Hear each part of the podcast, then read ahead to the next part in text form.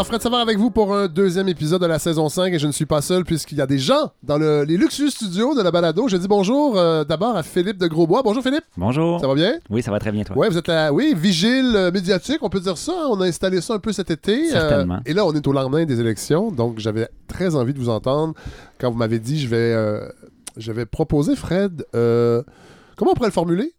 Ben, moi, je dirais les, les leçons euh, à retenir de, de la campagne, de la couverture médiatique d'Éric Duhem Oui, voilà. et du Parti conservateur. On, on fera pas, euh, on fera pas une- un retour sur toute la campagne et sur toute la couverture médiatique. Évidemment, moi j'étais très, ben, avant de dire comment je me suis senti au lendemain, Godefroy Lorando, Salut Fred! ça va bien? Ben oui, ça va très très bien. Ça je suis fait- vraiment content ça fait retour. très longtemps qu'on ne s'est pas parlé. Ça, ça peut- ça se peut-tu que ça fasse depuis avril? Oui, on a eu des problèmes l'an dernier, Godefroy, à avoir une belle fréquence Absolument. dans vos visites. Et là, on a réglé ça. Oui, on s'est engagé. Parce que c'est important l'engagement. Oui. Hein, L'émotion, ça compte, l'engagement aussi. Je le sais, je suis séparé. Oui. Et euh, on s'est dit, Fred, qu'on allait avoir un rendez-vous, à moins de- d'exception, le premier samedi du mois. Non, là, vous avez raison. Puis donc, ça veut dire qu'on va déjà vous entendre plus rapidement, c'est-à-dire dans trois semaines. Voilà, raison de plus. Mais là, allez-vous être prête, là? Ah, je vais être prêt de Parce que certain. il faut comprendre les gens à la maison. Godefroy, vous êtes un passionné d'excellence. Je pense qu'on- Absolument. Je pense qu'on peut dire ça. Tout à fait. Et faire une chronique, Oui. vous, vous y mettez énormément de temps. Ben oui. Et Et c'est là que je m'amuse vraiment oui, beaucoup. mais des fois, l'actualité nous bouscule. Et là, Oui. moi, je vous écris puis je vous dis, hey, ça marche plus. Ton sujet de crotte que de tu marbre. prépares semaines. Et là, quand je fais ça, ça nous repousse. Ben oui. de Ou, moi, je vous parfois appelle en disant, j'arrive en disant, Fred, j'ai quelque chose. Oui. Je- je- Puis là, ben non, il y a déjà deux invités. Ouais, puis genre. la balado ne Ben, peut pas ça. durer quatre heures à chaque épisode. Et, Non. et c'est pas de la mauvaise volonté. Puis quand on se voit, puis qu'on en fait une, ben, on est toujours content. Puis là, on s'est dit, là, il faudrait trouver une façon que ce soit régulier et que quoi qu'il arrive, je, je serai là. Oui. Donc, le premier samedi du mois. Chaque premier samedi du mois, Oui. Lorando aura sa chronique. Et voilà. Et là, euh, je- on va revenir à la campagne électorale un petit peu parce que ben, Philippe de Grosbois, on va commencer avec vous. J'avoue que j'ai eu la gueule de bois. Moi, j'ai eu une journée difficile euh, le lendemain des élections. Je pensais pas que ça allait me frapper comme ça. Ouais, vous avez souvent des journées difficiles les lendemains de quelque chose. Oui, De façon Moins- générale. moins qu'avant depuis cinq ans parce que j'ai arrêté de boire.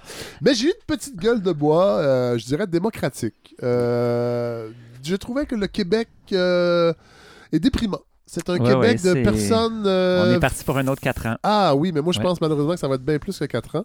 Parlons de, du traitement de... En fait, comment, on- comment les médias ont composé avec cette, cette arrivée de, de cette re- du Parti conservateur avec Éric Duhem? Oui, ben c'est ça. Étant donné la, la figure d'Éric Duhem, étant donné son, son, son habileté politique à faire entrer des idées euh, assez dangereuses, assez toxiques dans l'espace public, je me suis dit que ça serait int- intéressant de voir comment ça s'est passé au niveau médiatique. C'est sûr que, bon, c'est une défaite euh, cuisante là, pour Éric Duhem puis le Parti conservateur, mais la mouvance... Mais attendez, fait- c'est une défaite cuisante sur le plan des circonscriptions, Oui. des élus. Mais c'est quand même 13 Oui, exact. Puis ça veut dire que cette mouvance politique-là euh, est pas prête de disparaître non. plus. On le voit aussi ailleurs dans le monde. C'est pas, euh, c'est- des mouvances qui sont en ascension un petit peu Oui. partout dans le monde. Tout à fait. Donc, je pense que ça vaut la peine de regarder un peu comment ça s'est passé sur le plan de la couverture médiatique pour voir quelles leçons on peut retenir de ça parce qu'on n'en a pas fini avec euh, ce courant politique-là. Je rappelle pour les gens qui vous connaissent pas parce qu'ils n'ont pas écouté l'épisode cet été, vous êtes sociologue? Oui. Euh, vous êtes la vigile médiatique de la balado. On a décidé de. de, Merci. de- ouais, ben oui, oui, parce que moi, j'ai, lu votre essai, La collision des récits. Euh, donc, on va vous réentendre là, au cours de la saison. Euh, c'est pour ça que vous êtes là, mais je rappelle quand même que vous avez de- des. Comme on dit dans le milieu du hip-hop, vous avez des street creds. Bon, super. je vais les prendre, je vais les prendre. Euh, ben c'est ça. Ben, en fait, moi, j'ai identifié comme un certain nombre de pièges qui, qui me semblent être nécessaires d'éviter, mais qui n'ont pas toujours été évités. Euh, le premier, je, je pense, on pourrait l'appeler soit une approche compréhensive ou même une approche victimisante. C'est-à-dire que de regarder l'électorat de Duhem du Parti conservateur en, en voyant d'abord et avant tout euh, des victimes, euh, des gens blessés, Ouais. des gens angoissés.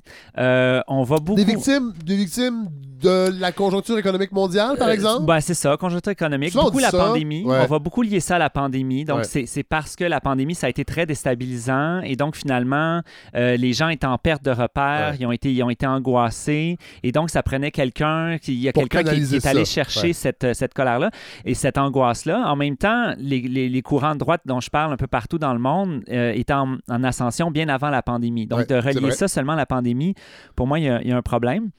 Mais effectivement, ça peut être conjoncture économique. J'ai, par exemple, j'ai un, un article, une chronique de José Boileau dans l'actualité. Ça, c'est au début septembre, donc Ouais. au début de la campagne électorale. C'est ça. Donc, José Boileau qui, qui lit ça beaucoup à euh, l'austérité, Ouais. à- aux- les, les élites économiques. Les gens sont perdus euh, face, face aux élites économiques.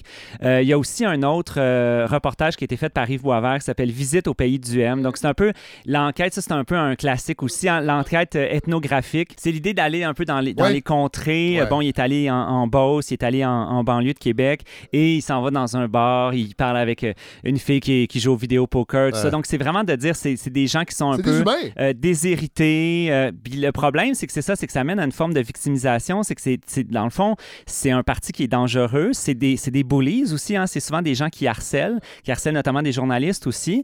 Ben, Euh, Éric, Duhem a beaucoup fait ça Exact. quand il était dans les Tout à médias. fait, tout à fait. Et ce qu'on ce qu'on envoie aussi comme message derrière ça, c'est de dire, ben ces gens-là, il faut les écouter. Donc, il, c'est, c'est- il faut leur donner plus d'espace finalement. Il faut leur donner une tribune, il faut leur donner de l'air. Euh, Hey, continuez parce que et- j'ai une question, mais je vais vous laisser poursuivre parce que j'ai- j'ai- j'ai- ben, je vais la dire tout de suite. Ouais. Se peut-il que les dirigeants des grands journaux, entre autres, et des médias, voient les sondages, voient qu'il y a quand même. Parce qu'à un moment donné, c'était presque 20 ou peut-être pas 20 mais on était à 18 mhm. bon, d'appui. Est-ce que ça se peut-il que ces gens-là, là je le sais là, qu'il y a des journalistes qui vont nous écouter et vont dire voyons, ça marche pas de même. On, a- on voit quand même, a- ce, sont des, ce sont des consommateurs aussi, ces gens-là. Ce Mhm. sont des gens, c'est un marché. Ouais. Alors, se peut-il qu'on se dise qu'on va pas les ostraciser, qu'on va pas leur rentrer dedans trop trop parce que ce sont des ce sont des gens qui achètent les produits qui sont annoncés dans nos pages puis qu'on veut pas se les aliéner? Ben oui, en fait, c'est, ça. Moi, je vois une Je sais qu'un de... mémo est pas envoyé aux journalistes, c'est pas ça, mais quand même. Ben, je pense que des fois, c'est qu'on se voit des affinités, peut-être. C'est- facile d'y aller avec une sorte de- d'empathie en disant c'est c'est des gens. Parce qu'évidemment, si on revient sur la pandémie, tout le monde, on l'a mal vécu. Tout Oui, le monde, ça a été difficile. Mais sauf qu'on n'explique pas comment On ça pas se fait que. à droite Exactement. Puis il y en a qui l'ont eu très, très difficile, beaucoup plus du côté des personnes racisées, qui ont eu davantage la COVID, euh, des personnes itinérantes, mais c'est pas cette- ces personnes-là qui se retrouvent dans l'électorat d'Éric Duhem. Puis là, là où il y a un problème aussi avec cette victimisation-là, c'est justement c'est que quand on regarde statistiquement, c'est quoi l'électorat d'Éric Duhem? Donc là, j'ai un, un article ici de Philippe Léger qui date de février, par Ouais. contre, euh, mais qui dit si vous êtes un homme francophone, âgé à 35-47 quand- 35-44 ans, des banlieues de Québec avec des enfants de la classe moyenne haute, c'est-à-dire que vous gagnez 100 000 et plus, excédé par la pandémie, la probabilité d'appuyer Éric Duhem augmente considérablement. Ouais. Donc, on n'est pas exactement dans les gens, euh, dans les, les éclopés de, Non, de la non, société. non, là. non, non, non. Hommes, blancs, francophones, banlieue de Québec gagnent 100 000 et plus. Ça sent, Euh, ça sent pas tant le vidéo poker.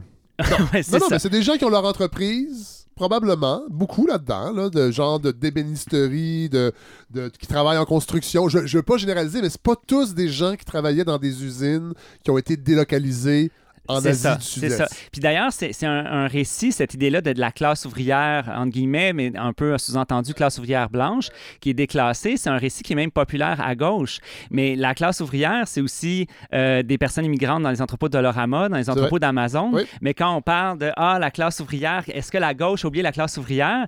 On pense à, à- à la banlieue de Québec, Tout mais on fait. pense moins aux entrepôts de Dolorama, par exemple. Euh, un autre, un autre piège aussi que j'ai vu, puis je pense que beaucoup de gens, euh, beaucoup de gens ont vu passer ça, c'est un peu la, la fixation sur les étiquettes. C'est-à-dire, euh, euh, est-ce que est-ce qu'on doit qualifier d'extrême droite ou pas? Bon, il y avait eu un, un billet de, de- de François Cardinal Ouais. là-dessus où il disait, ben dans le fond, c'est c'est pas écrit dans leur programme, donc on peut pas vraiment dire que c'est que c'est de l'extrême droite.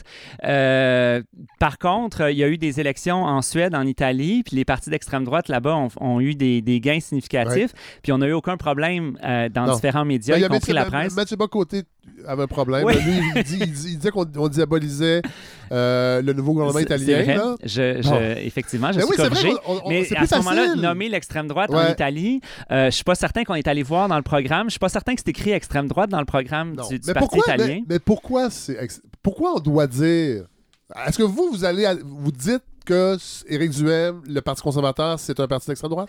Éric Duhem, pour moi, c'est clair que c'est un- c'est quelqu'un qui est à l'extrême droite. Euh, quand quelqu'un dit le miracle chilien en parlant du Chili de Pinochet, je pense qu'il n'y a plus beaucoup de questions à se poser.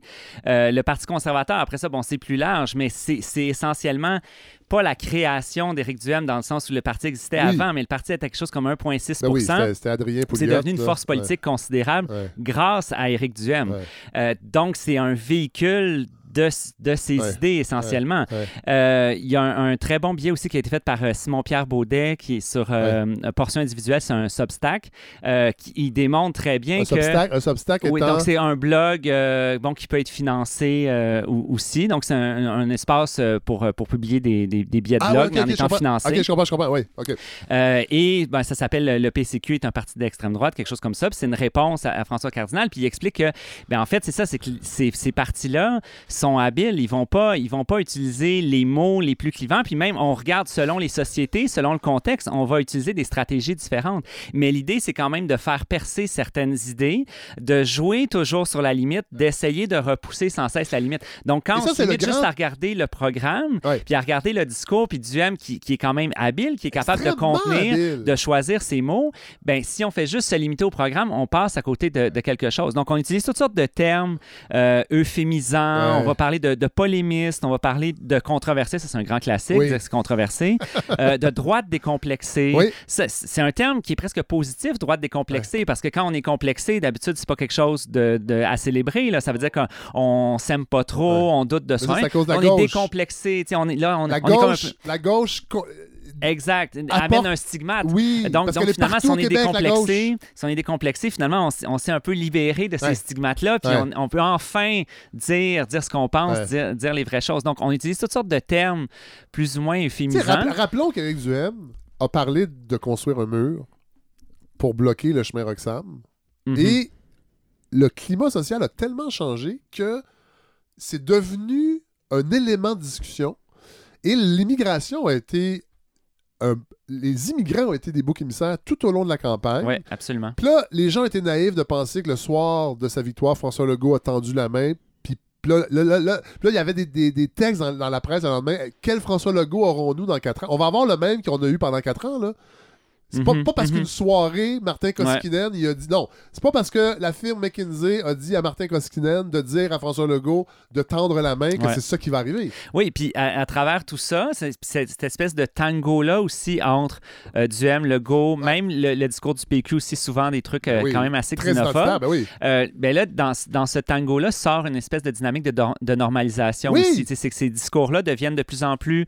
Ça fait partie du paysage. Puis par rapport, si on revient par rapport à Duhem, c'est qu'il y a tout un, un courant aussi qui essaie de le faire entrer dans la sphère du raisonnable. Oui. de, de- de- de- que ça fait partie du, du débat politique. Donc, on a accueilli Claire Sanson euh, dans des, des- Dans des panels, des panels euh, à RDI. Ben oui. Euh, bon, euh, je me souviens avant, il y a eu un débat des chefs à TVA, puis avant le débat des chefs, bon, il y a un peu les analystes qui se prononcent, Oui. ça, puis Jean-Marc Léger qui a dit quelque chose, je cite de mémoire, là, mais qui était euh, Duhem, son défi ce soir, ça va être de montrer qu'il peut être un chef d'État. Ouais. Donc, c'est- les- les- il doit, il incite finalement Duhem à polir son discours, à, à le rendre un peu plus acceptable pour qu'il il- finalement qu'il soit quelqu'un de correct finalement Ouais. où des gens vont dire ben là il faut que Duhem maîtrise ses troupes faut que c'est comme à lui alors que c'est lui qui se promène avec oui. le bidon d'essence c'est lui qui a galvanisé ce parti là Ouais. avec son discours mais donc on, on suppose que c'est quelqu'un qui peut être raisonnable, qui peut jouer le rôle de, de contenir les éléments les plus dangereux, Ouais.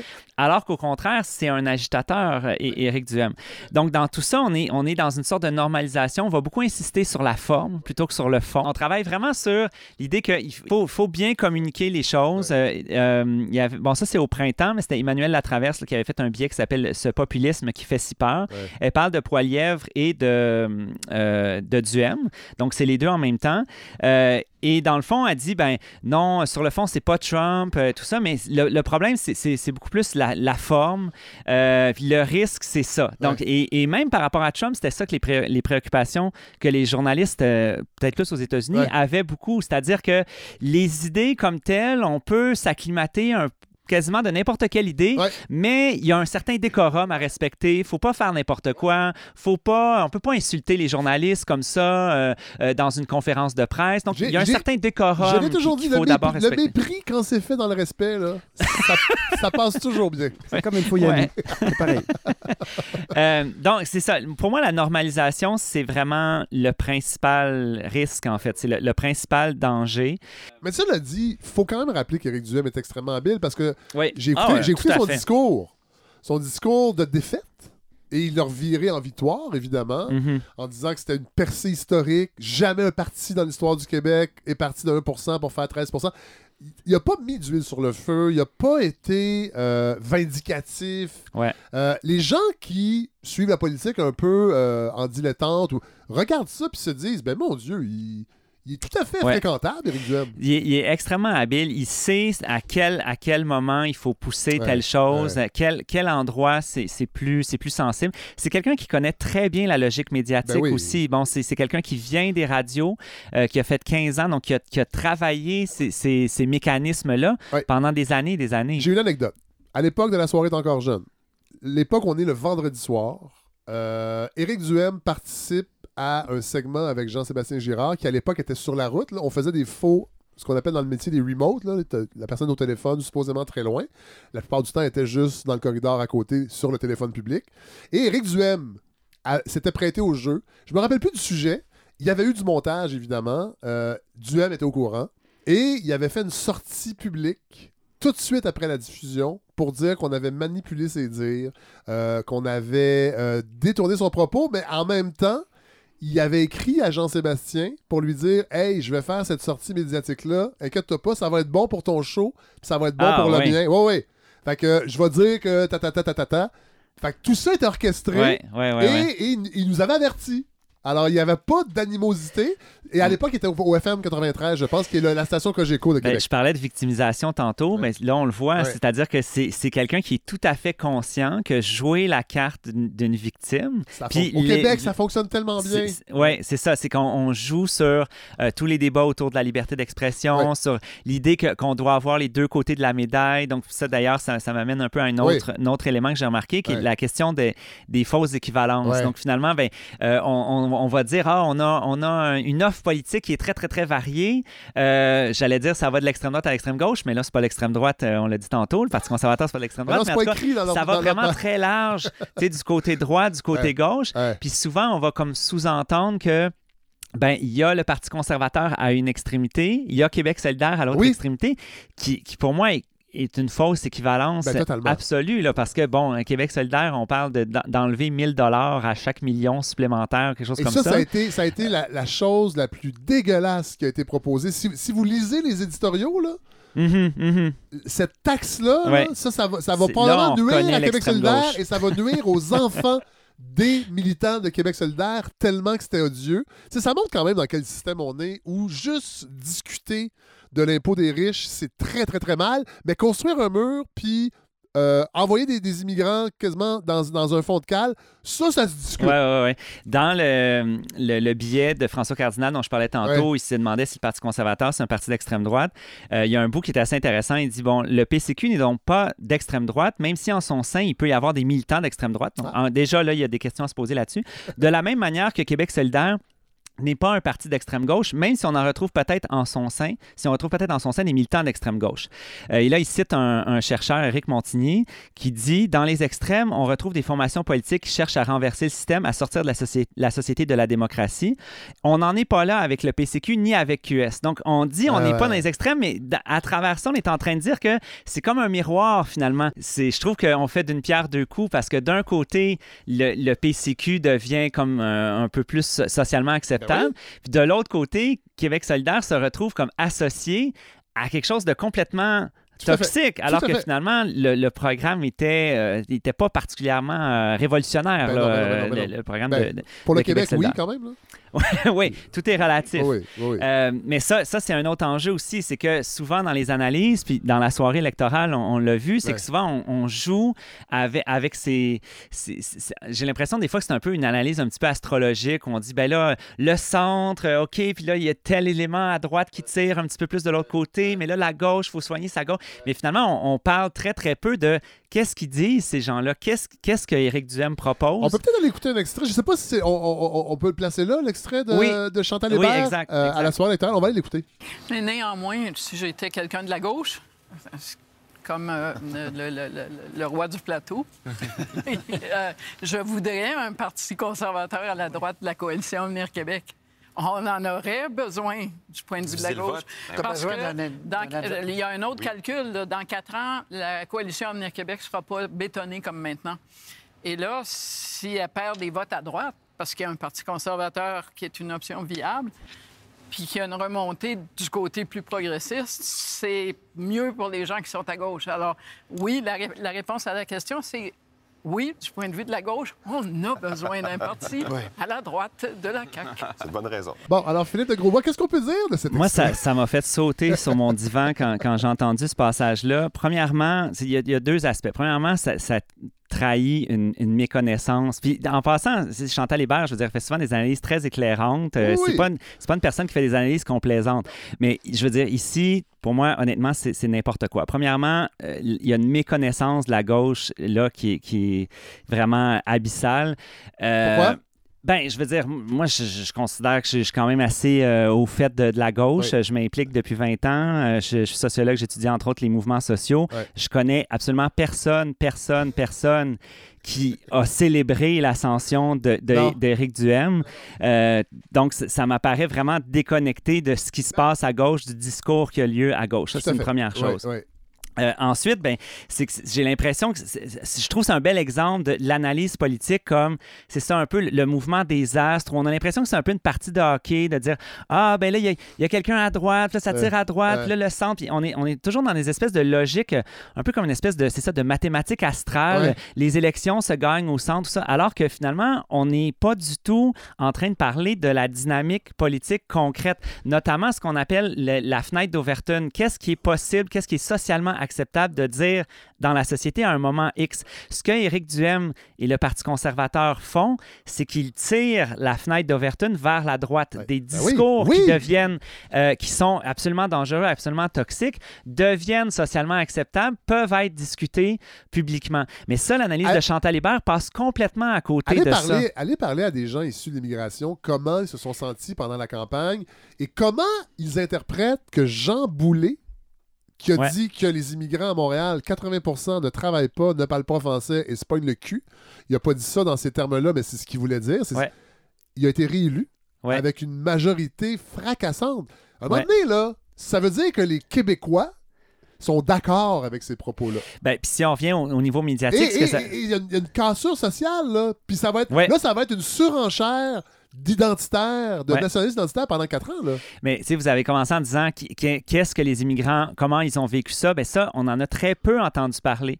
Euh, Puis ça aussi, c'est symptomatique parce que d'un côté, c'est ça, on arrive en parlant de l'électorat Ouais. d'Éric Duhem, Ouais. en disant c'est c'est des victimes, c'est des éclopés du système économique, c'est des gens qui ont été brisés par la pandémie. Euh, de l'autre côté, on a des gens qui, qui subissent euh, que c'est de façon beaucoup plus démontrable. Ben oui. Les propos qui subissent le système, qui ont subi la pandémie de façon beaucoup plus euh, lourde, mais, mais ces gens-là n'ont pas droit à, ce- à ce même genre de, de- de couverture-là. Bon, je dis pas que c'était complètement absent, Non, non. mais la, la- la- le droit de réplique, si je peux dire, hein, on dit souvent justement les deux côtés de la médaille, Les- les mais le côté de la médaille Ouais. des, des- des personnes racisées Ouais. euh, qui, qui subissent qui se font accuser de, de- de diviser, de mener au suicide collectif, euh, que c'est c'est le, le- le péril euh, Le, qui, est à, remplacement. qui est à nos portes, Ouais. ben, pratiquement Ouais. ben ces gens-là sont très très peu euh, ils, ont, ils ont très très peu de, de tribunes Tout à fait. Euh, puis euh, pour moi ça c'est une piste de solution aussi là sur com- comment faire pour couvrir un phénomène comme Éric Duhem puis comme l'ascension du Parti conservateur c'est de donner davantage d'espace aux gens qui subissent ce discours-là puis aux gens qui résistent aussi, parce qu'il y a des gens qui résistent, puis n'en déplaise à Chantal Hébert, euh, les gens de la gauche, ils résistent plus qu'autre chose. Ben Ils ne sont pas en train de se dire Ah oui, peut-être que ça va affaiblir. Sais, si ça, si ça affaiblit la CAQ, la réaction de la CAQ, ça va être de parler davantage dans le sens d'Éric Duhem pour récupérer cet électorat-là. Donc, fait. au final, on se retrouve avec un, un discours qui continue à glisser de plus en plus vers, euh, vers la droite. Euh, vous Donc- avez un chat devant vous. Euh, tu peux te passer hein, Il s'est bien couché sur mes notes, mais il n'y a, pas de problème. Tantôt, Philippe de Grosbois, vous m'avez fait, ben pas tiquer, là, mais vous, vous avez parlé de Ah, euh, les panélistes euh, décrivent un peu ce, jeu-là euh, politique comme si c'était une carte du ciel ou même une partie de hockey carrément, là, Mhm. euh, sans parler des réels enjeux sociaux. Et, Mhm. et j'avais isolé un extrait aussi que j'ai envie qu'on aille entendre, qui, moi, je trouve, est un exemple. En fait, c'est une candeur qu'on n'entend pas si souvent que ça Mhm. euh, dans les médias. C'était très polarisé dans Rouen. hein. Il y a- une grande partie de la population qui n'aimait pas Québec solidaire. Je pense au maire, à la chambre de commerce, à des... ce que certains appellent l'élite un peu de Rouen-Noranda, n'aimaient pas Émilise Lessard-Terrien, se sont mobilisés pour la faire battre. Et ça n'a pas été suffisant, la controverse autour de la fonderie Horn, pour sauver son siège. Mais elle était donc près d'une certaine clientèle de Québec solidaire de Rouen, mais ça ne veut pas dire qu'elle était populaire dans l'ensemble de la circonscription, puis on le voit ce soir. Là, C'est quand même particulier Ouais. euh, de dire ça d'une femme qui a été élue, Mhm. qui a été dûment élue par la population de Rouen-Noranda, de sous-entendre que là, finalement, c'est comme si les choses étaient revenues à la normale, parce que les gens, ils l'aimaient pas, dans le fond. Ben, alors qu'elle était députée, là, élue. Ouais, ouais. Fait que, fait que le maire, il s'est mis avec les, les, les, les, les riches, puis l'élite Ouais. économique, puis ils l'ont tout simplement Mais moi- tassé moi, ce que je trouve- pour que la normalité revienne. Moi, ce que je trouve frappant, c'est dans le contexte de la couverture de l'élection, de la soirée Ouais. électorale, c'est qu'on a ce, ce petit passage-là qui est comme assez criant de vérité. Moi, Ouais. des fois, j'appelle ça un glitch dans la matrice. Là, Tu sais, tout d'un coup, tu as comme une espèce de moment de vérité qui pop, là, que, oups, OK, l'élite économique, tout ça qui s'est mobilisé contre une candidate, comme vous dites, dûment élue. Mais c'est qu'après, là, là, on a pris le segment de façon isolée, mais c'est que dans le reste de la soirée, c'est c'est une exception, là, ce passage-là. Après ça, on, on passe à autre chose. Puis, OK, un autre comté, tout ça, mais alors qu'il y a quelque chose d'e- d'extrêmement significatif, si l'élite économique... d'un- Décide en chose. passant, en passant, on parle beaucoup du GM comme étant anti-élite, tout ça, mais là, il semblerait que c'était pas ça. C'était euh, Émilie Lessard-Terrien qui était plus anti-élite, ou en tout cas, les élites qui étaient anti-Émilie Lessard-Terrien. Mais c'est ça, c'est que c'est comme si euh, ça m'apparaît une information très significative, En fait, mais qui est comme mentionnée comme ça, puis après ça, oups, OK, on s'en va voir le- un autre compte. euh, ensuite, Ben, peut-être euh, de voir quand même le bon travail qui, qui peut être fait. Comment. Oui, parce qu'on comment on, on fait euh, pas juste critiquer, là. on apporte des solutions, Philippe de Ouais, ben comment, c'est comment éviter ces pièges-là? Parce que c'est c'est vrai que le terrain il est piégé Ouais. parce que c'est des gens, je répète, qui connaissent la logique médiatique, Euh, ils, ils savent quand faire des affirmations incendiaires pour aller chercher de l'audience, savent manipuler ce que j'appelle la doctrine des deux côtés de la médaille. Euh, Éric Duhem a eu une tribune à Urbania pendant longtemps, puis ben pendant longtemps, pendant un ou deux ans, et euh, la- il y avait eu beaucoup de réactions. Ben puis oui. la rédaction avait dit, ben on peut pas rester dans notre chambre d'écho, il faut entendre Ouais. les deux voix et tout Ouais, ça. Donc ouais. c'est des gens qui sont très habiles là-dessus. Alors comment on fait pour éviter euh, ces, ces- ces pièges-là, ben sans avoir toutes les réponses évidemment. Là, C'est des on- défis. on lance des pistes de réflexion. Oui, puis c'est une réflexion collective. Je pense qu'il faut avoir, faut se poser ces questions-là. Qu'est-ce qu'on fait avec ces mouvements, ces mouvances-là? Premièrement, de, de colliger, de de- d'archiver ce que ces gens-là disent. Euh, moi, je trouve il y a un, un- un site, il y a des militants, militantes de, de la coalition Sortir les radios poubelles, Oui. Sortons les radios poubelles, qui font depuis des années un travail exemplaire d'écouter les radios de. Québec, de noter des choses, d'archiver de l'audio parce que parfois ça va être retiré. Tout à fait. Euh, et do- donc, de, de garder un fil, de, pas nécessairement pour euh, entretenir l'indignation, parce que ça aussi, ça peut être un piège, d'être dans l'indignation, dans le spin. Euh, c'est ça qu'ils veulent des fois. là. à mon, mon, mon ancien collègue, Olivier Niquet, qui fait ça aussi. Oui, ben, il, que il fait de l'archivage aussi quand Oui, même. oui. Il, il- il y a, quel- fois, il y a quelque chose qui fait œuvre utile là-dedans aussi. Mais je m'en ai souvent, il n'y a pas de ligne mince entre archiver, dénoncer et les rendre existant, C'est délicat. divertissant. C'est délicat parce qu'on est dans une économie de l'attention. Ouais. Puis c'est justement, c'est encore là, quand je dis qu'ils connaissent la logique médiatique, c'est ça. On est dans une économie de l'attention. Ces gens-là savent, à la fois politiquement et médiatiquement, comment Ah oui. aller chercher l'attention. Puis les, les, les, les parodies, les insultes, euh, tu sais, les appeler des coucous, tout Ah, ça, ouais, c'est c'est à double tranchant. Donc, il faut faire attention. Mais, mais de colliger, d'archiver, de dire, ben voici, Duhem a dit telle, telle, telle chose.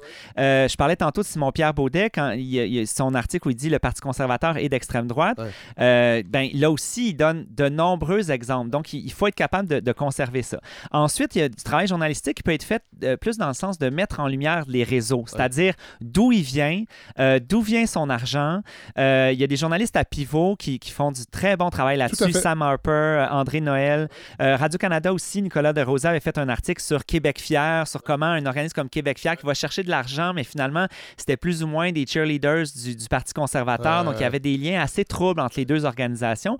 Là, on n'est pas dans la déclaration incendiaire. On n'est pas à, à dire euh, ah il faut euh, donner la parole à tout le monde ou dire est-ce que c'est décomplexé ou polémiste tout ça. Regardez comment ça fonctionne, comment ces réseaux-là se mettent en place, comment ils réussissent à avoir de l'influence dans le débat public. Ça pour moi ça fait œuvre utile parce que ça, ça nous donne des outils, ça nous donne des armes euh, conceptuellement parlant bien sûr euh, pour être, capable de, de comprendre ce qui se passe puis être capable d'y résister. Fait que le, le nommer aussi comme un problème, de, de, de talonner. Je veux saluer aussi le travail de Mylène Crête qui, a- qui a suivi dans, dans l'autobus le Parti conservateur puis qui a subi du harcèlement. Tout à fait. euh, même de, de radio, parce que, bon, euh, on parle du traitement médiatique, mais les radios d'opinion de Québec, il y en a beaucoup qui étaient à fond derrière Éric Duhem, qui l'invitait régulièrement, et qui, donc Dominique Moret en particulier, euh, qui, qui était à la limite dans, dans le harcèlement à, l'égard de, de, de Mylène Crête, qui, elle, Hey, posait des questions. Posait des femme. questions simplement. C'est une femme en plus. C'est souvent un harcèlement sexiste Ça, c'est- euh, ben qui oui, est fait ben à, oui. à la radio de, de Québec. On Ben se oui. souviendra de Jeff Fillion avec euh, Sophie Chiasson. Tout à fait. Euh, donc, il y a Dominique souvent... Payette, euh, la, la- exact. la Il y a- liste est longue. il y a souvent Mais de façon, c'est- une composante de l'extrême droite. Ouais, La- la- absolument. La, la misogynie. Absolument.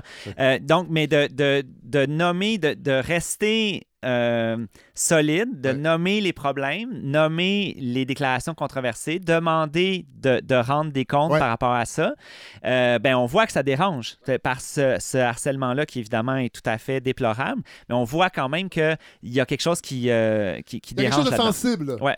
Puis peut-être le dernier élément, je pense qu'on en a parlé un petit peu tantôt, mais je le, je le réitère, de faire entendre les voix qui sont mises en marge par ce, par ce discours-là. Euh, montrer que c'est un discours qui a des effets réels sur, sur des gens.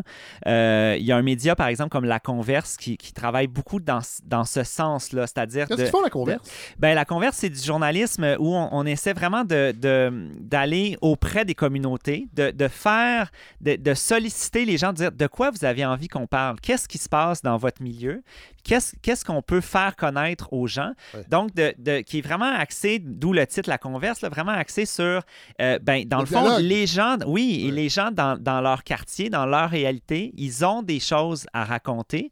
Puis c'est ça aussi du journalisme. C'est pas juste de parler de ce que les élus disent, mais tu sais, par rapport à la vaccination, je me souviens, il avait fait un, un article sur c'est quoi, c'est quoi les gens qui sont dans les stations vaccinales. C'est pas tous des anti-vaccins, c'est pas tous des, des, des complotistes. Il y a des gens qui ont, qui ont des craintes, qui, sont, qui peuvent peut-être être déconstruites. Puis c'est, bon, je suis pas en train de tenir un discours anti-vaccin ici, Non, non, mais c'est de dire est-ce qu'on peut parler aux gens? Est-ce qu'on peut euh, entendre puis voir comment ça se passe dans, dans leur réalité. Fait que dans ce cas-ci, où est-ce qu'on a un discours qui est euh, xénophobe, raciste, tout ça, ben, de, de donner la parole aux gens qui vivent ce discours-là, euh, qu'ils reçoivent, ça me semble aussi être une alternative prometteuse pour la suite parce que c'est. Il y a, y une- il y a une dimension de solidarité là-dedans. Puis là, je sais, quand je parle de solidarité puis de journaliste, il y a comme une dissonance cognitive, mais pour moi, ça reste quelque chose d'important. Oui, d'ailleurs, euh, on en reparlera, mais euh, je veux pas trop qu'on parle de François Cardinal, mais euh, sur Twitter, on s'était euh, on s'était échangé des, euh, des captations d'écran quand Radio-Canada, euh, la direction avait demandé, avait, avait dit aux journalistes si vous voulez aller euh,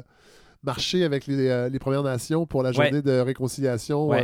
on est bien à l'aise avec ça. Et François Cardinal avait parlé d'une une pente glissante du journalisme Oui. militant. C'est un autre billet, ouais. Oui, on, en Ouais. repa- on en reparlera de Les, ça. euh, euh, les, les coquelicots pour le jour du souvenir, ça, il n'y a pas de pente glissante, là, par Non, exemple. c'est hein. C'est pas. euh, c'est comme un geste éminemment patriotique. Euh, mais ça, il n'y a pas de problème. Non. C'est- C'est c'est correct. Il n'y a pas toujours, hein? Les équivalences sont pas toujours. Les, Probante, les- les euh. deux côtés de la médaille, c'est vraiment en géométrie variable. C'est- Puis la, la médaille, des fois, elle a trois ou quatre côtés, mais ça paraît pas toujours. C'est exact. Hey, Philippe de Grosbois, merci. euh, très éclairant. Merci, Fred.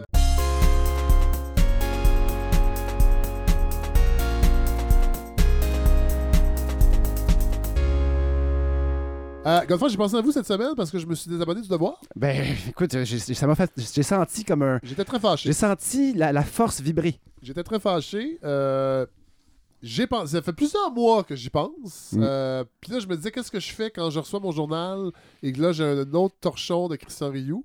Là, je sais qu'il y a des auditeurs qui n'aimeront pas ce que je vais dire parce qu'il y a des gens qui m'écrivent parmi nos auditeurs qui trouvent que Christian Rioux est plutôt à gauche Mm. et que c'est c'est mal le connaître que de le, le- le qualifier de quelqu'un plus dans les extrêmes à droite. Euh, et c'est, c'est, euh, c'est un, il s'appelle Christophe. Euh, et il voulait qu'on en fasse un segment et on va le faire éventuellement. faut juste que je l'organise comme du monde, là. Puis vous savez, à la balado, on dit pas n'importe quoi. Fait que je vais l'organiser pour essayer de démontrer que C'est un de nos euro-auditeurs. oui, c'est oui. Euh, il trouve qu'il est, il est, il est républicain, Christian Rioux, et ça, c'est vraiment quelque chose qu'on élude un peu. Je veux pas résumer parce qu'il m'avait écrit un long, long message, mais c'est intéressant. Cela dit, moi, je, ce discours-là de Christian Rioux sur l'islam, sur l'immigration, euh, je suis plus capable et, je, et je me sentais pas bien en tant qu'abonné de supporter ça, puis d'avoir en plus parfois Jean-François Lisée dans la même édition. Euh, je trouvais que c'est un journal qui, malgré ses quelques pages, était lourd à, à- à tenir entre les mains. Alors euh, voilà, et euh, malheureusement, c'est un peu euh, piétiné la mémoire de votre grand-père, André Oui. Laurando, euh, Godefroy. Euh, Tout à fait. Le cégep André Laurando se retourne dans sa tombe. Ouais. Euh, mais Fred, parlant de journal, Oui. moi, dans le fond, ce que je fais habituellement, je lis pas que le devoir, mais cet été, c'est surtout ce que j'ai lu parce que j'avais pas de balado à, à préparer. Donc, je lisais mon journal comme n'importe quel citoyen un peu zélé. Et je- j'encerclais les trucs, je mettais ça de côté. Puis habituellement, après deux, trois semaines, ben, j'ai des éléments importants. Là, quand j'ai préparé la chronique d'aujourd'hui, euh, le tas de journal que j'avais, c'était un peu épeurant. Et et ça me fait ça fait réfléchir sur une chose. Tout ce que je sélectionne, ou presque, euh, touche l'énergie. Euh, L'économie, la réaction mondiale et locale au bouleversement climatique. L'énergie avec un grand E. là. Oui, mais donc, je suis comme pas totalement conscient, mais ce qui m'intéresse vraiment, vraiment, c'est presque toujours l'environnement. Oui. Et c'est pas ça que j'ai envie d'être. J'ai pas envie d'être un chroniqueur environnement, mais forcé de Oui. constater que c'est vers ça que j'ai que quatre mois d'éplucher mes, mes sélections de journal du journal de, de Christian Rio. Euh, c'est vraiment, c'est ça qui m'intéresse le plus. Et donc, on part avec no- notre grand pays, Fred, le Canada.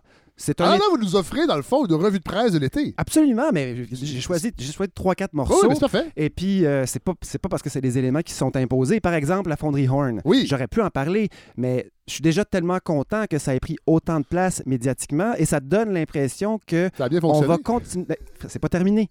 Il y, a, des médecins qui sont mobilisés. Oui. Euh, le discours a changé. Il y a des données de Oui. recherche qui sont sorties. Mais qui les sont gens de. Rouen ont élu un caquiste. En effet. Oui. En effet. Mais les gens, les gens qui sont sur le terrain et qui, qui- qui débattent de leurs points sont Oui. toujours là. Ils ah ont, oui, tout à fait, vous avez Et- raison et là-dessus. je- moi, je, je- je prétends qu'on va tout simplement euh, être capable de, de maintenir ce sujet-là dans l'intérêt médiatique. J'espère. On sera là. Mais là, Oui. j'ai pas à le faire cet été Non, parce non, que ça a été en masse euh, discuté. Tout à fait. Mais quand je trouve quelque chose que vraiment qui répond à une question que je me pose depuis un bout de temps, là, ça y est, là, je, je saute dessus. Et donc, le Canada, Fred, c'est un État pétrolier. C'est Euh, une pétromonarchie. On extrait, on raffine, on vend, on exporte du gaz naturel, des produits pétroliers. Et pourtant, en même temps qu'on fait tout ça, euh, on a Guilbeault, Oui. qui est un des ministres influents du, du- du- du gouvernement Trudeau. Et on entend un peu que l'industrie pétrolière devient ou deviendra plus verte. Ah oui, ça, que les là, procédés d'extraction vont éventuellement être carboneutres, Philippe et Fred. Et on va pouvoir être prospère et Oui. responsable. Oui. Et là, on, on est comme fiers. On Moi, ça me dit, donne envie de m'acheter un char. on se dit qu'il Mais faut, pas électrique, il faut pas ambitionner, on peut pas nier le capitalisme. Non. Bon, euh, on, on nous parle de la quantité de gaz à effet de serre qui est émise par la production pétrolière canadienne. La production, donc produire des barils de pétrole canadiens fait partie du poids euh, du problème qu'on a au Canada quand on, fait nos- quand on regarde nos bilans de GES annuels. Mais combien un baril libère une fois qu'il est brûlé dans Ah, un ben, bateau ailleurs dans le monde? On- ça, ça, ça ne regarde pas, Godefroy. mais Fred, on le sait-tu, nous autres, combien ça libère un baril quand ça brûle, quelque part ailleurs? Euh, pas vraiment. Que ce soit dans une Dodge Caravan ou dans un bateau quelque part dans le monde qui est en train de livrer du gaz naturel, euh, on le sait pas. Euh, par contre, comme point de comparaison, puis là, c'est Excusez-moi, c'est juste que j'ai un chat extrêmement intense ce matin qui se frotte. Il est vraiment gossant. il est surtout beau. Je trouve surtout Oui, beau. beau, Avant- mais avant tout ça. on, peut, on peut être, beau et Quand on est beau, peut-être. Je, je sais pas. hein. Je, suis- je suis ni beau ni gossant. Euh, donc, on a un point de comparaison. Donc, ça, c'était dans le devoir ça, cet Oui. été. Euh, entre 2016 et 2020.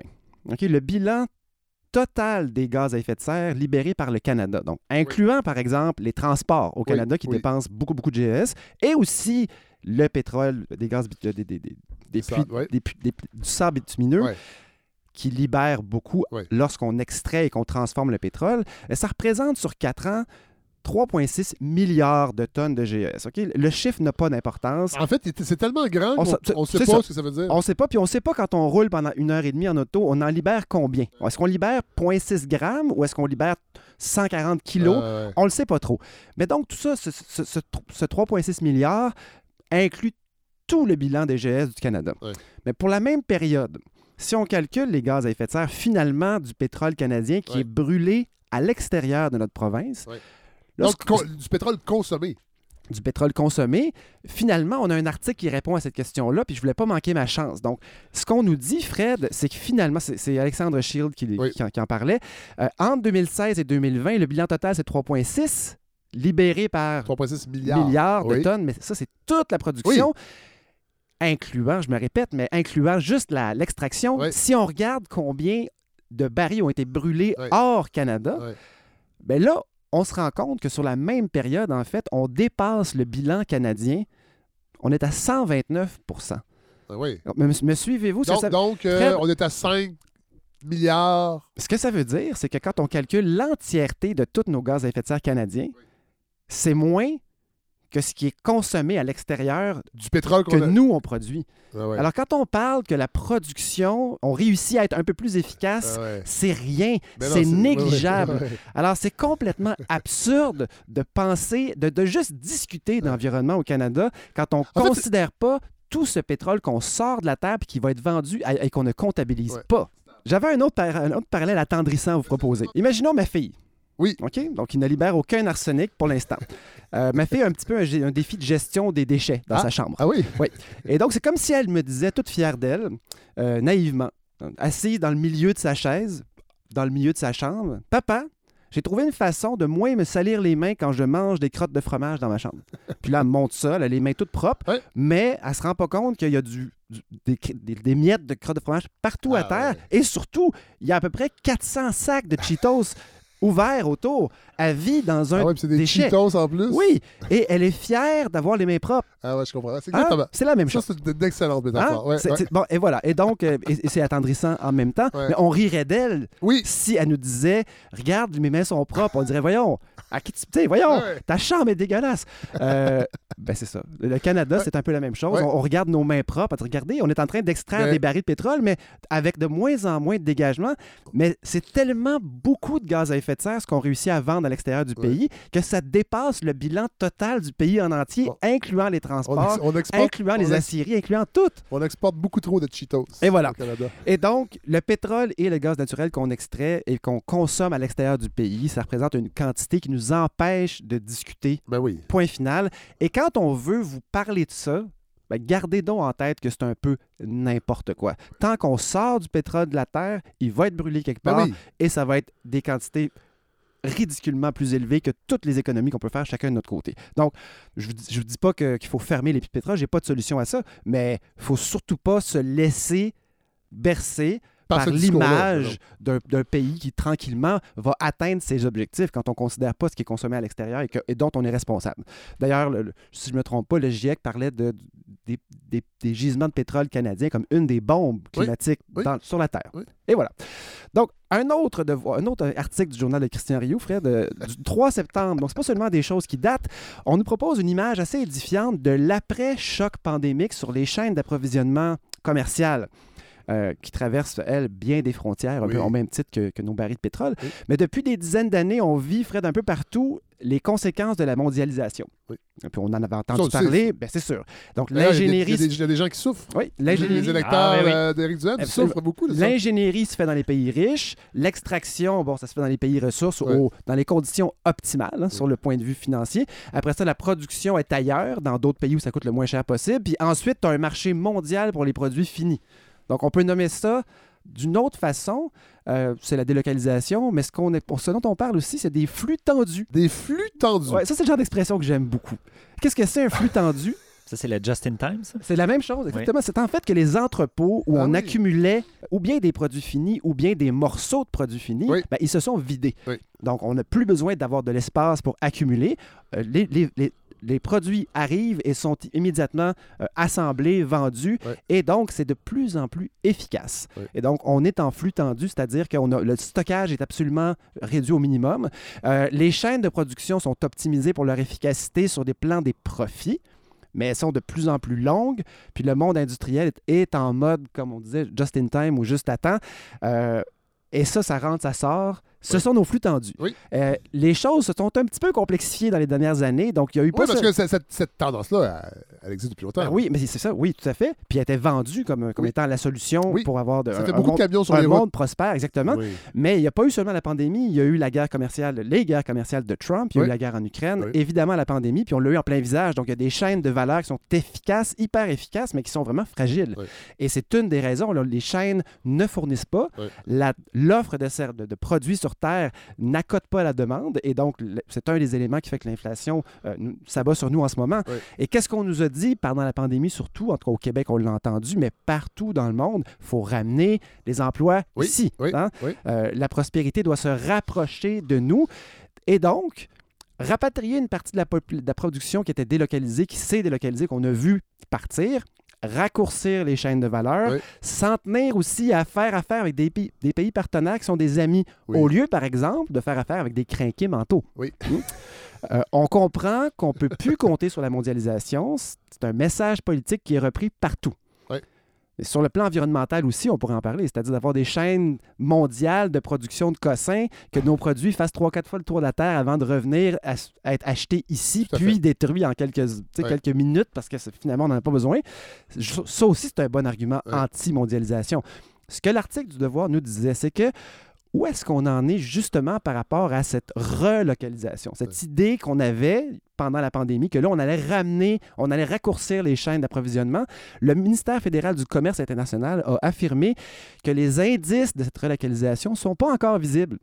On cherche, on regarde. Le seul signe un peu révélateur, justement, c'est qu'il y a une légère accumulation de biens dans les entrepôts Oui. pour être capable de ne pas manquer de stock à vendre. Mais en réalité, si on s'attarde aux chiffres des entreprises canadiennes, ce qu'on voit, c'est qu'il n'y a pas de relocalisation. Ce qu'on est en train de voir Ça augmenter, c'est la part étrangère de la production. Ouais. Donc, c'est, on est en sens inverse de ce qu'on s'attendait. Les fournisseurs avec lesquels les entreprises canadiennes choisissent de faire affaire maintenant sont de plus en plus loin. Donc, la chaîne se rallonge. Ouais. Et on fait affaire aujourd'hui avec des pays avec lesquels on ne faisait pas affaire jusqu'ici. Fait qu'on est, on est, on des- est- des- des bons pays. Quand on on le sait pas. C'est justement ça l'idée que non, en fait. Et si on regarde les indices de cette relocalisation, ben en fait, il n'y en a pas. Ce qu'on voit depuis qu'on se fait vendre le concept de ramener tout ça ici, c'est qu'en réalité, et c'est ça que je trouve intéressant, c'est pas du tout ça qui se passe. Ouais. Donc la délocalisation se poursuit. C'est ce qui faisait dire à Sarah Guillou, citée dans le Devoir, elle est à l'Observatoire français des conjonctures économiques à Sciences Po. Ce qu'elle disait, c'est l'autonomie de production telle que le clame, telle que l'acclament certains gouvernements pour flatter l'opinion publique au nom de la souveraineté économique. C'est une supercherie Ben politique. voyons! Et voilà. On nous trompe encore! Ouais. Et ce que ça veut dire, c'est que les avantages de la mondialisation, ce qui poussait vers la délocalisation, ben, tous ces avantages-là sont encore là pour la plupart. Donc, les moteurs qui poussent sur les décisions sont toujours en action. Puis, attention encore une fois à l'impression générale qu'on pourrait avoir, vous et moi, en, en s'informant que ah, ben, les emplois sont en train de revenir, puis les entreprises s'en viennent ici, puis ben non. Non, en moyenne, c'est pas ça qui se passe, c'est l'inverse. Heureusement, par exemple, qu'il n'y a pas trop d'emplois qui reviennent ici parce que déjà, on se félicite d'avoir des enfants de 12 ans qui travaillent chez Tim Hortons. Imaginez tous ces emplois délocalisés qui reviendraient. On aurait peut-être des enfants de 7, 8, 9 ans qui travailleraient sur les chaînes de montage. Puis on aurait des gens pour dire Waouh, nos jeunes, c'est pas des paresseux, hein? Ils se, cra- ils se crachent dans les mains, ils travaillent fort. Ouais. Faire rouler l'économie. Ben oui. Oui, mais quand même, tu sais, c'est un peu le même, le même principe, c'est-à-dire on, on- on a dans l'idée générale que c'est en train de se passer, qu'on relocalise, et, et en fait, si on s'attarde aux chiffres, à la réalité, c'est pas ce qu'on Ben voit. moi, j'ai jamais eu cette idée-là. Je suis pas naïf. Je sais bien que ça changera pas. Mais vous avez un beau recul. J'ai plus, j'ai plus, Vous avez lu les bons livres. j'ai plus l'âge pour avoir du recul. Euh, donc, il y a des pays en ce moment qui sont en train de mettre la main et qui l'ont déjà fait, la Chine entre ben autres, oui. sur, tu sais, quand on parle de la chaîne, les ressources naturelles sont pas toutes à côté de la maison, évidemment, mais il y a des produits extrêmement précieux, entre autres pour tout ce qui est dans l'électrification. Ben oui. Euh, la Chine est en train de mettre la main partout dans le monde Oui. sur à peu près tous les gisements.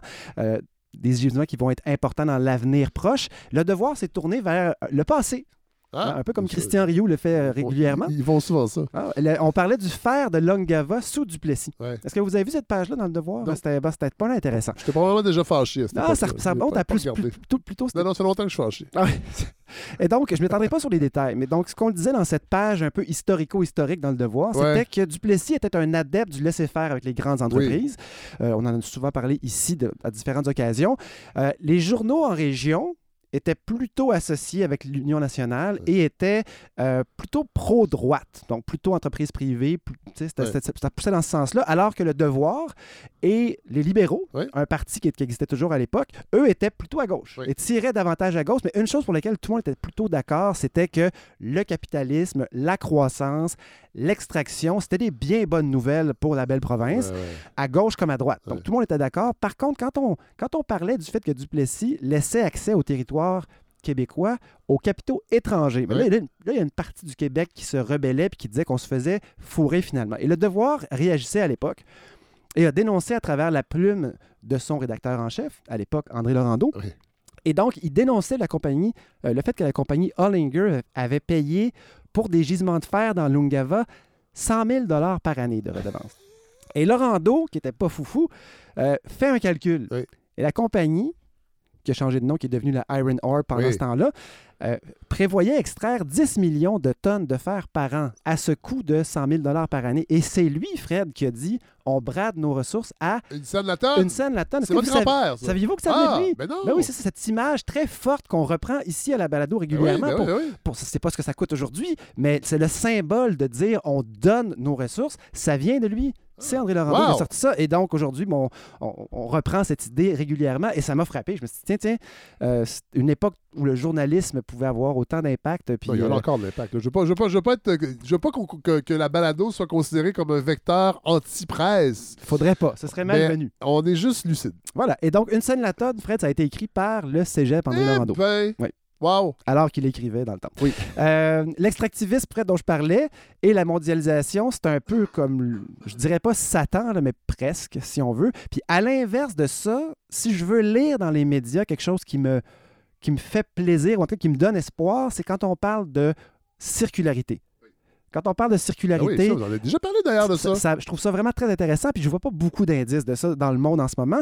Il y a une compagnie, Fred, dont on a déjà parlé, qui s'appelle Lithium Recyclage. Et eux sont en train de ont terminé en fait un dernier cycle de financement. Il y a beaucoup d'argent privé qui est investi là-dedans dans cette compagnie de Montréal et on va recycler des batteries. Mais là, ce qui se passe, c'est que l'usine va sortir de terre, les batteries de voiture évidemment, l'usine va sortir de terre en 2023. Donc on approche finalement du, du but. Ça, cette nouvelle-là est sortie euh, au printemps, ça fait longtemps, mais ça m'a passionné parce que cette semaine ou la semaine passée, GM a publiquement s'est associé avec Lithium Recyclage et GM cherche à créer des boucles industrielles, donc fonctionnelles, autour des batteries des voitures électriques, en créant des batteries, euh, en innovant dans le sens où ils vont fabriquer leurs batteries pour qu'elle soit plus facile à recycler après. Et donc, inclure dans la production des éléments qui vont faire que la boucle, finalement, industrielle va devenir possible. Et donc, c'est un gros partenariat. On veut recycler 25 000 batteries ici à Montréal. Et il y a une deuxième usine qui voudrait se, se développer vers 2025 de- d'hydrométallurgie pour aller un peu plus loin. Parce que finalement, ce que tu fais, c'est qu'au lieu d'aller extraire dans le Grand Nord Oui. ou ailleurs dans le monde, c'est que tu vas miner des ressources qui ont déjà été assemblées dans des composantes, que ce soit du cuivre dans des moteurs de char ou des batteries. Et là, donc, on extrait une, une poudre qu'on appelle la poudre noire, et, mais par contre qui a besoin d'être affinée. Et là, on pourrait avoir une, une usine hydrométallurgique qui ferait au Québec aussi la transformation pour ensuite être réintégrée dans des batteries de voitures Ben, neuves. bon. Ça, quand je lis ça, Fred, là, je me dis, Ça vous donne espoir. ben, je me dis, on est pogné avec le capitalisme, Fred. Il y a bien des affaires que je me dis qui vont, qui vont bouger, qui vont s'en aller. Le capitalisme, quand on se bute à ça, je vois ça comme une fatalité. Vous allez voir, Gaïa va s'en occuper du capitalisme Ouais, on dans verra, on, quelques années. on verra bien. Euh, je sais pas si nous, on va le voir. Non. Mais bref, ça- je voulais terminer sur On, cette... on le verra pas. On, Ouais. on va, on va le boire. Oui, effectivement. C'est- Frédéric Jameson qui disait c'est plus facile d'imaginer la fin du monde que la fin du capitalisme. Tout à fait. Je pense que Voilà. j'ai- moi-même réinventé cette phrase-là parce que c'est sans doute une vérité pure. Tout à fait. Donc, qui réémerge à chaque fois. Mais donc, ces histoires-là de boucles industrielles, ça me passionne. Cette compagnie-là, Lithium Recyclage à Montréal, vraiment intéressant. Puis cette usine d'hydrométallurgie s'en irait à Bécancour où le gouvernement caquiste essaie de créer une espèce de pôle, pôle, un pôle. Et c'est là, entre autres, qu'il y a le plus gros électrolyseur au monde pour produire de l'hydrogène euh, par air liquide. Alors, on peut, on peut ou bien faire les clowns en disant c'est des jobs payants, et puis, euh, mais si ça s'intègre, Fred, dans une volonté de recyclage et de boucle industrielle, je suis à bord et je suis ça pour vous. Ben merci, God. Et euh, parlant de Paul, on salue Paul Bayarjon, grande comédienne euh, qu'on a adorée dans Les Voisins, entre autres. God, donc, on vous retrouve tous les samedis, Tous les premiers premiers, samedis ouais. de chaque mois pour Mhm. une chronique régulière. On est très contents. Philippe de, Gros, de Grosbois, merci. Euh, là, je sais pas ce qui s'en vient pour, euh, pour votre chronique. On Euh, va voir selon ce s'écrire, qui se ouais. passe. Mais ça va être euh, vraiment intéressant. J'ai hâte de voir comment la dynamique avec le Parti conservateur. En fait, parce qu'il y a des gens qui disent que ça va peut-être être, dans le fond, le parti d'une seule élection, l'élection post-pandémique. Euh, Puis là, la pandémie, ben, on espère qu'elle va se- se- s'évanouir. Et est-ce que- qu'est-ce qui va rester? J'ai hâte de voir, mais moi, j'ai l'impression que euh, on va être. euh, Moi, moi, j'aime pas ça me lancer dans des prédictions, Non. mais sauf qu'il faut pas prendre pour acquis que ça va descendre tout seul ou parce qu'on aurait réglé la pandémie que tout d'un coup ce courant-là disparaîtrait? Ben, messieurs, merci. On se retrouve bien très, très bientôt. Merci. Merci.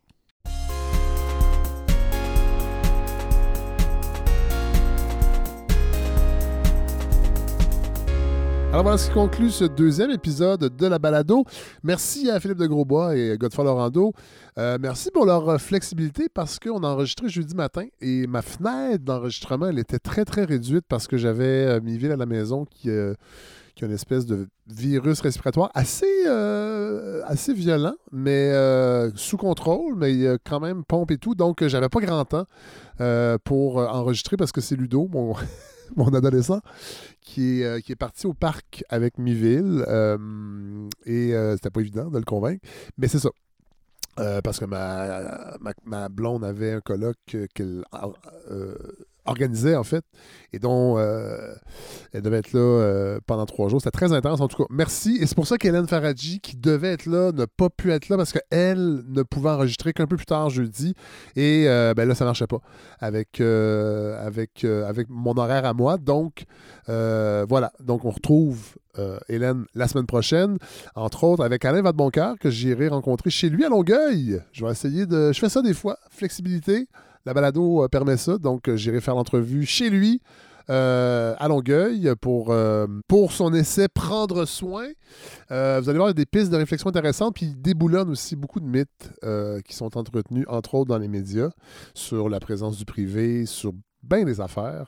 Euh, J'ai bien hâte d'aller le rencontrer. Je vous rappelle, la campagne de financement a commencé très doucement. Euh, je j'ai pas fait mes envois que je fais habituellement. Je vais, les faire, mais euh, ça va bien. On est à presque 50% parce que, bon, il y a les dons mensuels, les dons récurrents qui, sont toujours là. Donc, si vous voulez supporter le projet, si vous croyez à ce projet-là, parce que je sais que vous le faites, donc vous allez sur le fredsavoir.com. Très simple, dans l'onglet, il y a une section campagne et vous avez, euh, vous avez trois choix.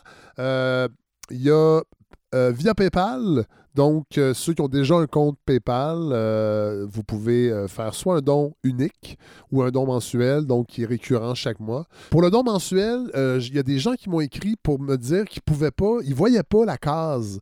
Normalement, il y a une case, c'est marqué Je veux que mon don soit mensuel. J'ai contacté PayPal. euh, J'ai réussi à parler à quelqu'un, j'imagine dans un centre d'appel en Irlande, et euh, ils savent pas trop pourquoi ça fonctionne pas, mais il y a des gens pour, il y a des gens pour qui cette, ce- ce- ce- ce- cette page-là n'apparaît pas. Il y a seulement le don unique. Euh, il n'est pas précisé qu'on peut faire un don mensuel. Si jamais vous avez ce problème-là, écrivez-moi. Ou sinon, faites un don, euh, faites le même don que vous auriez fait chaque mois pour un an, euh, mais faites-le une shot. Euh, habituellement, c'est souvent des dons de 5 par mois parce que c'est beaucoup ce que les gens euh, donnent, parce que c'est ce que je suggère. Donc, une espèce d'abonnement annuel pour une quarantaine d'épisodes pour 60 ça me semble assez fair comme, euh, comme, euh, comme proposition. Il y a des gens qui donnent moins, des gens qui donnent plus. Pour l'instant, euh, puis c'est pas dans mes plans futurs de changer la formule. Euh, la balado, elle est gratuite. Je la rends disponible sur toutes les plateformes au moment où elle sort. Il n'y a pas de délai pour genre les gens qui donnent long d'avance, puis ceux qui n'ont rien donné vont l'avoir dans un mois et demi. Euh, sur Patreon, c'est souvent ça. Mais j'aime, je, suggère euh, une participation financière et le 60 n'a pas subi l'inflation, donc je, suis encore au même, à la même suggestion depuis plusieurs années. Sinon, si vous n'avez pas de compte PayPal, vous pouvez le faire par Stripe, euh, qui est une plateforme qui accepte les cartes de crédit extrêmement sécuritaire. Donc, c'est possible aussi. Et même par courriel, par virement Interac au courriel de la balado. Donc, euh.